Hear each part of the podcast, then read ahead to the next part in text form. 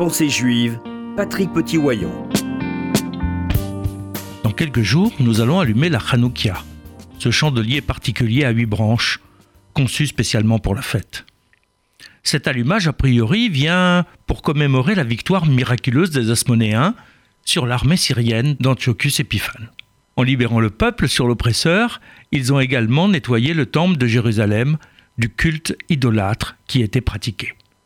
C'est pourquoi, pour cette nouvelle inauguration du temple, on aurait pu penser qu'il fallait mettre en premier la reprise des sacrifices. Et c'est cela qu'il faudrait fêter.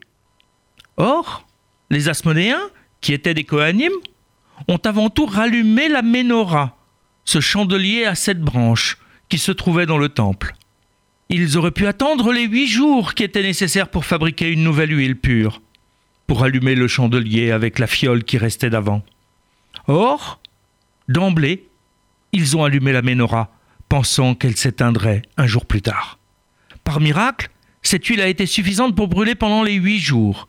C'est cet allumage, huit jours de suite, qui est reproduit depuis pour la fête de Hanouka.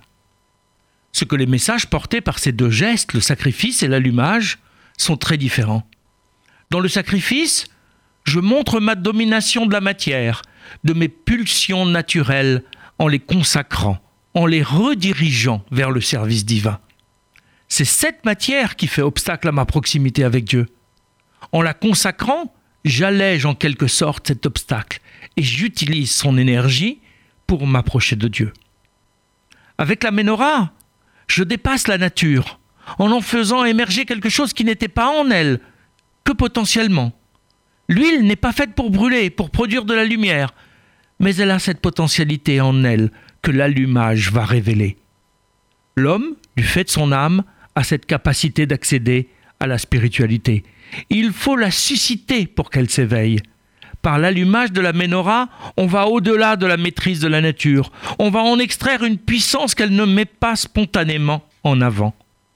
Pour réagir face à l'idolâtrie de la culture grecque de l'époque, il fallait plus que la maîtrise de la matière, il fallait son dépassement.